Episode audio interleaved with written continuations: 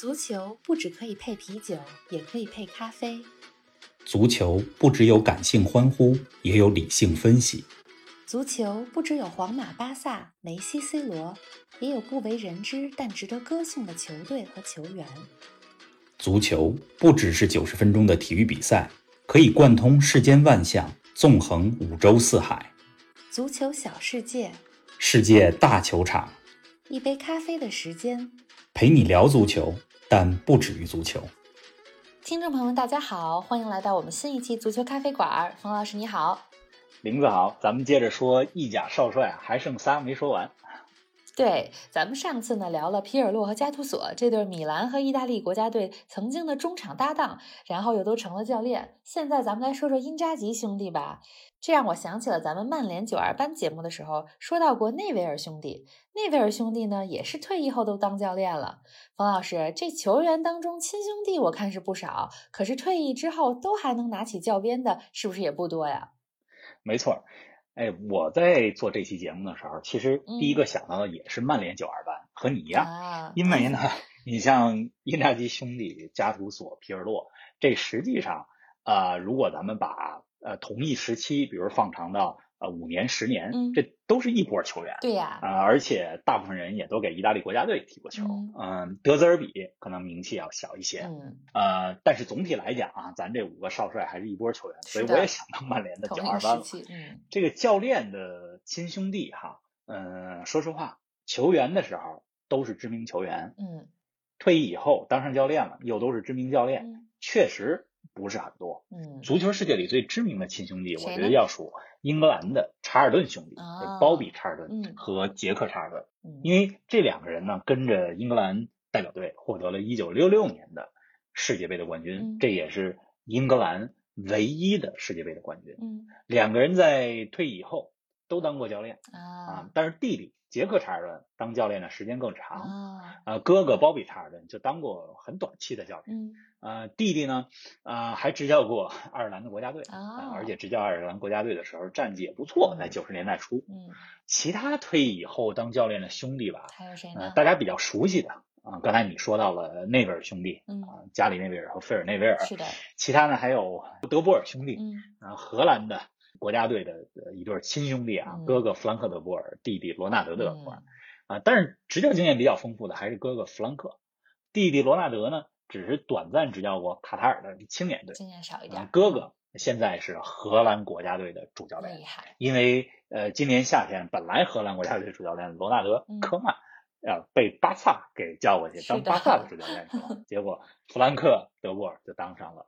荷兰国家队教练，呃，话题呢，咱们回到意大利的因扎吉兄弟啊，两个兄弟同时执教一个国家顶级联赛里的两支不同球队，嗯，这真的不是很常见，嗯，非常少见。现在哥哥菲利普波因扎吉，他执教的球队叫贝内文托，嗯，弟弟呢？呃，可能在中国不太出名，但弟弟执教的这个球队一定是非常出名的球队，呃，大家一定听说过。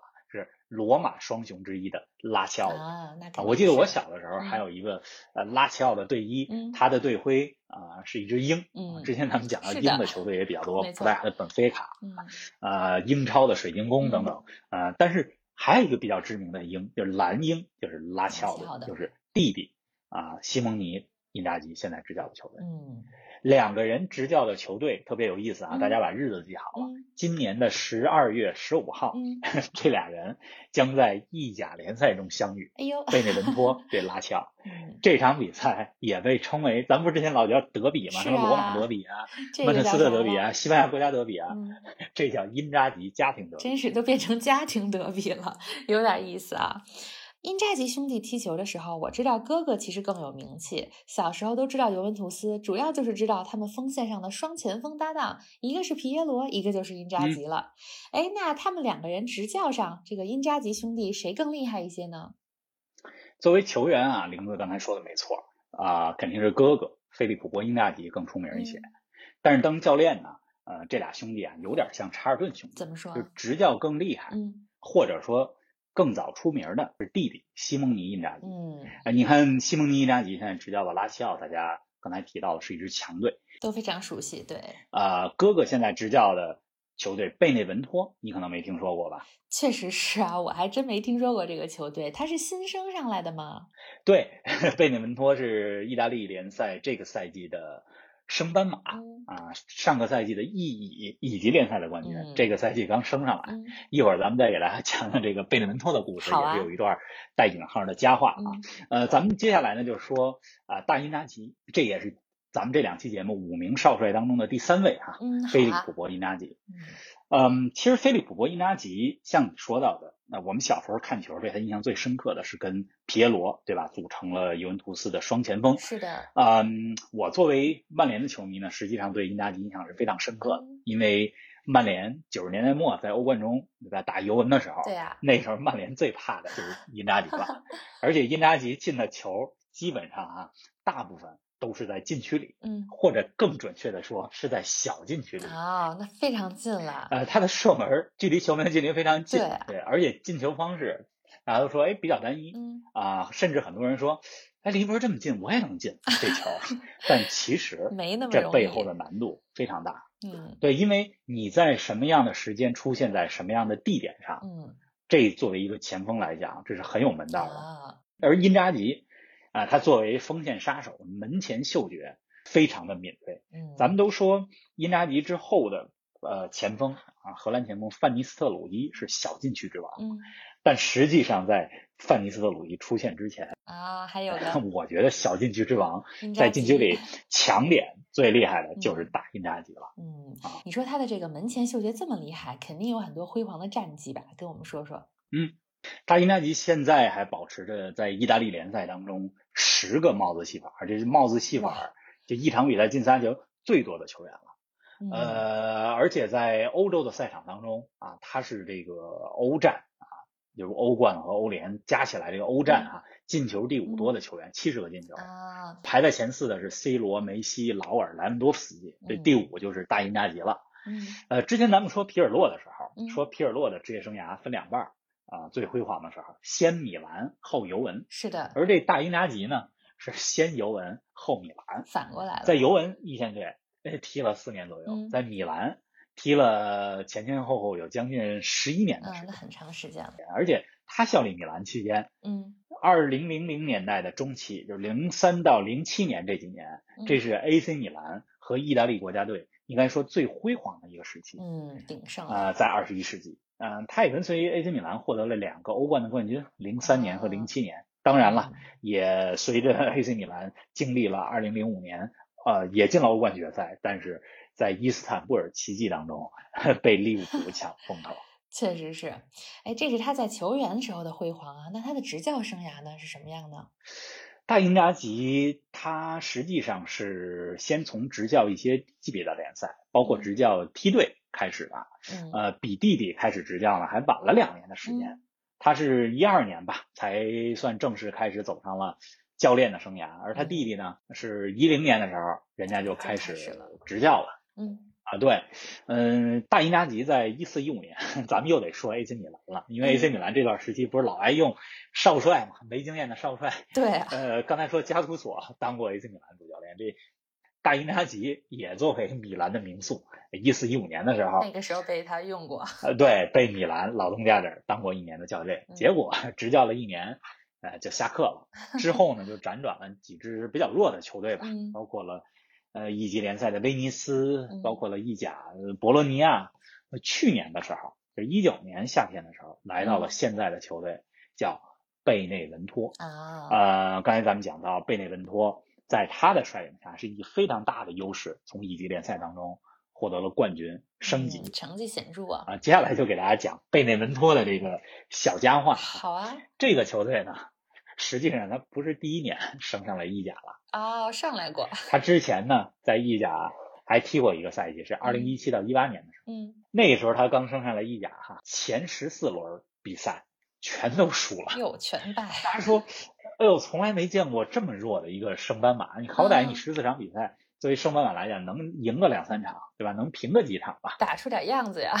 对啊，对。结果人前十四场比赛积分还是压在零，结果第十五场比赛，贝内文托，呃，全场比赛一比二落后于 AC 米兰。但是就是在比赛的 伤停补时阶段，嗯，他们获得了一个角球的进攻机会，应该是。然后贝内文托的门将 叫布里格诺里，他冲到了禁区里边，哎呦，把球打进，比赛成了二比二。结果门将的这个进球，嗯，让他们获得了意甲联赛第十五场比赛，到了十二月份才获得了第一个积分的一个 评据。这个有点，所以有点讽刺性的一个，是还是门将进的球，带引号的佳话。对，但这个赛季的贝内文托啊，开局到咱们说这期节目的时候啊，已经赢了两场比赛，所以我还挺看好这大英扎吉能带贝内文托。保级成功的这个咱们看看会怎么样？嗯，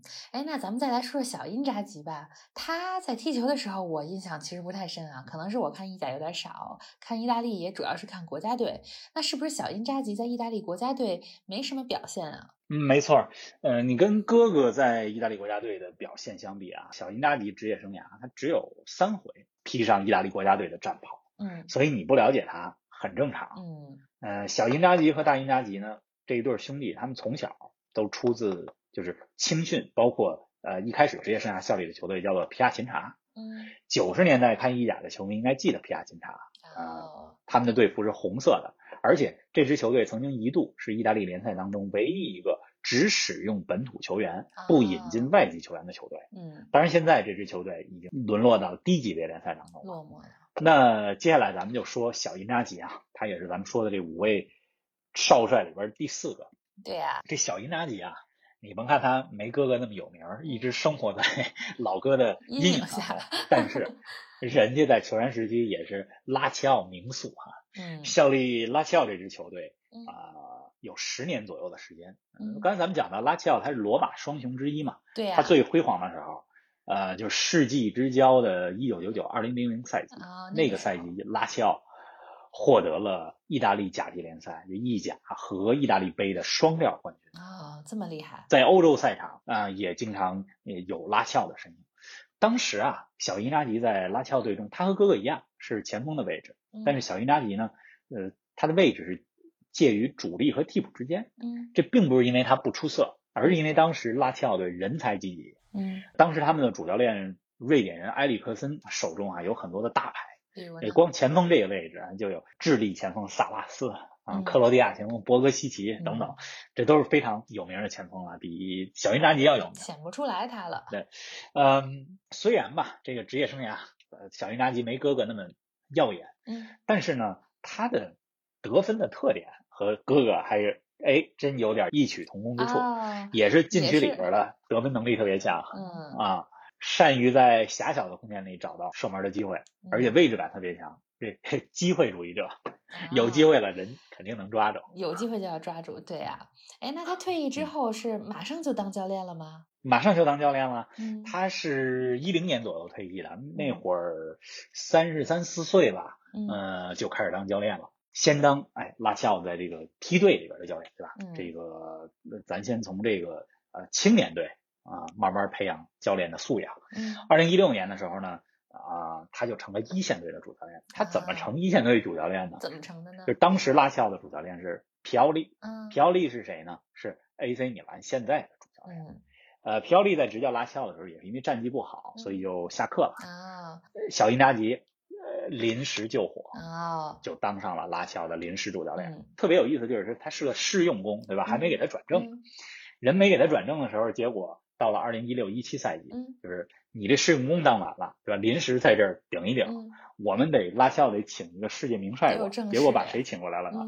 请来了阿根廷疯子教练，咱们提到了贝尔萨，咱们也说过，嗯，但是啊，之前说节目的时候说到了，这贝尔萨呢比较神奇，嗯啊，比较疯狂，而且个性十足，是的，他在拉齐奥执教不到一礼拜，人就走了，走人了，什么原因走人的呢？后来也没透露，嗯。所以贝尔萨这么一走，让拉齐奥没辙了。那用谁呢？又想到了小因扎吉了。所以小因扎吉临危受命接过了教鞭。结果这次呢，就正式被转正，直接被转正了。从一六年一六一七赛季转正到现在，人家一直是拉齐奥队的主教练，并且带领拉齐奥一八一九年的时候获得了意大利杯赛的冠军。嗯，而且更加值得一提的是，就这个赛季，拉齐奥也获得了。欧冠的参赛资格啊，使得这支球队呢就时隔十三年重新回到了就。欧洲赛场的最高舞台，又要在欧冠亮相了。对，所以小英扎吉人家是有能个的。对，嗯，对啊，你再来给我们展望展望这个赛季的拉齐奥吧。在这个小英扎吉的带领之下，拉齐奥小英扎吉手里还是有一手好牌的啊。啊，这些球员，你看拉齐奥的这些球员，因莫比莱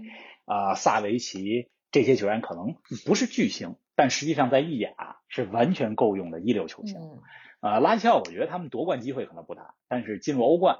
对吧？前四就能再进入欧冠，对呀，还是很有希望。咱们说到了意甲当中有很多的球队啊，之前也讲到了新七姐妹，对吧？所以拉齐奥在跟其他的姐妹们，呃，米兰啊、尤文啊、罗马呀、国米啊这些强队，这个赛季之间的较量就很重要。是是。如果对这些强队打好了，对弱队也不失分，那他们很有可能。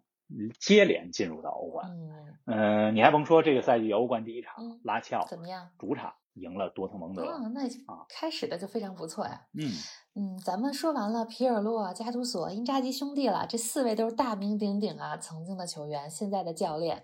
咱们该说第五个啦，之前上一期就提到了，第五个咱们要说的叫德泽尔比，是不是？嗯。德泽尔比这个教练，我确实是举手，完全没听说过。可能有一些球迷也和我一样啊，不是很了解。不过能进入和另外几位并列成为知名少帅，肯定也不一般。冯老师，你先给我们介绍介绍这个人，德泽尔比是谁呢？哎，没听说过德泽尔比啊，太正常了，一点都不丢人啊。和其他几位相比呢，德泽尔比在球员时期没有什么出色的履历。他虽然踢球的时候，呃，也出自米兰青训啊，但是职业生涯。啊，他效力的大部分的球队都是中下游的球队。作为一个意大利的球员，还曾经就是因为在意甲当中没有位置嘛，去罗马尼亚的联赛里踢球。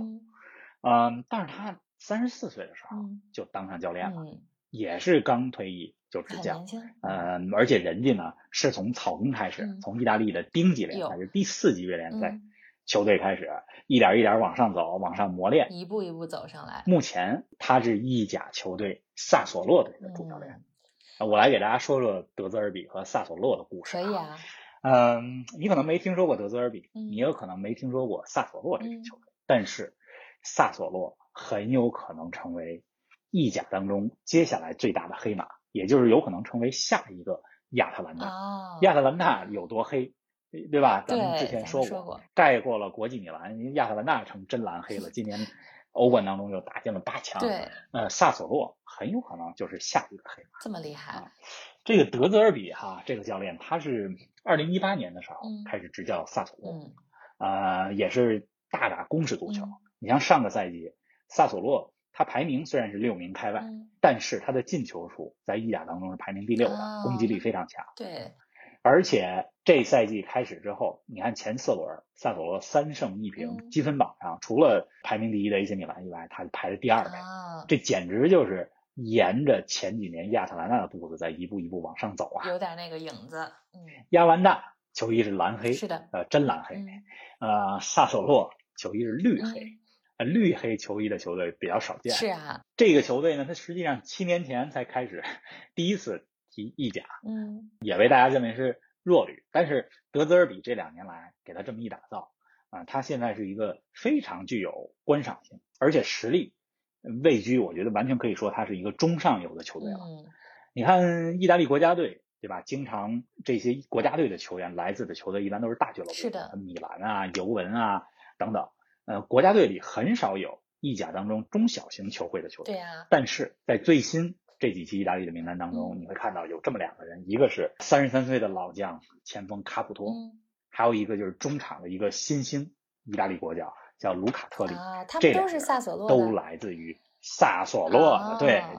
所以这背后功臣就是德泽尔比。嗯，真是培养了不少好的球员啊。对，这德泽尔比呢？啊，我管他叫，我觉得他是意甲主教练当中的小诸葛，啊，很有脑，嗯，也很有可能成为下一个瓜迪奥拉。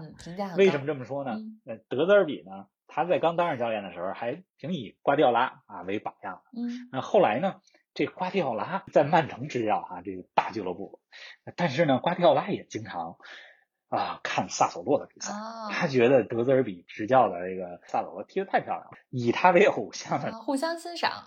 据说有一次他到意大利去开会，然后还去萨索洛的主场去看他们的这个踢的球。这德泽尔比和皮尔洛同岁，今年都是四十一。虽然名气上没有皮尔洛大，但是执教经验。和已经取得的成绩是要超过皮尔洛，所以我在这儿呢也特别呼吁咱们的球迷们，怎么呢？啊，如果啊您特别喜欢看攻势足球，啊喜欢看进球，喜欢看漂亮的进攻的话，大家关注一下德泽尔比，也关注一下意甲当中的两个球队，一个是亚特兰大，另外一个。就是萨索洛，嗯，亚特兰大、萨索洛，我都记住了，我也要关注一下这两支球队，看看是不是像你说的这样啊？哎，每次听冯老师听你说球，都是不仅能更深入的了解了皮尔洛、因扎吉这些我们已经耳熟能详的明星们的故事，而且特别长知识啊，还能了解像萨索洛啊、德泽尔比这些有点冷门，但是又其实非常值得关注的故事。嗯，咱们一晃这两期节目已经说了五个教练了，最后再给我们简单展望一下。这几个少帅这个赛季的前景吧。其实咱们在讲每个人的时候呢，零零散散说了一些。是的。节目最后呢，给大家总结一下哈，这五个人里边，我觉得有机会争冠的，争夺意大利甲级联赛冠军的俩人，一个是加图索带着的那不勒斯，还有一个就是皮尔洛带着的尤文图斯。那第二梯队就是有机会争取欧冠席位的，也是俩人。一个呢是小因扎吉带领的拉齐奥，罗马双雄之一。另外一个就是之前不太知名的教练德泽尔比调教的萨索洛。你看我对这萨索洛非常看好，我觉得我还是很看好他们的。能进欧冠，如果真能进去了，看看他是不是下一个，真是下一个亚特兰大。对啊，那大因扎吉的呢？对，嗯，大因扎吉这贝内文托就属于第三梯队了，因为这赛季。啊，他们的目标还是保级啊，留在意甲，保级就不错。嗯，我也非常看好大英大吉带着这支球队留在最高级别的联赛，不掉级。嗯，所以这五个少帅，你说看意甲看什么呢？九十年代的时候看球星啊，当然现在意大利甲级联赛里边也有 C 罗啊、伊布这些呃已经在三十岁之后还在发光发热的大球星、大巨星们，但同时也别忘了看这五个少帅。啊，而且是长得，除了加图索吧，可能大部分另外四个，我觉得是比较符合大家审美当中的帅的。嗯，哎，我觉得这两期节目啊，其实咱们这个节目也多了一个目的啊，不光是给大家聊足球、分析足球，也是服务于大家，让大家在平时的比赛中能够找到一些新的亮点，有一些新的启发。你看，你这次说完这几个少帅之后，像我要再看意甲，这次就会格外关注一下这几个人带的队了。嗯，也希望他们都能在各自的队里带领着球员有更好的表现。现在看意甲的确实比英超要少不少。哎，咱们说这期节目，这意甲官方能不能给咱们点赞助啊？给他们宣传了。对呀，那要是以后节目做到他们能来给咱们赞助，那就太好了。啊，那冯老师说了这么多，咱们节目又到尾声啦，期待着下一期你给我们带来一个新的主题。那咱们下一期不见不散。不见不散。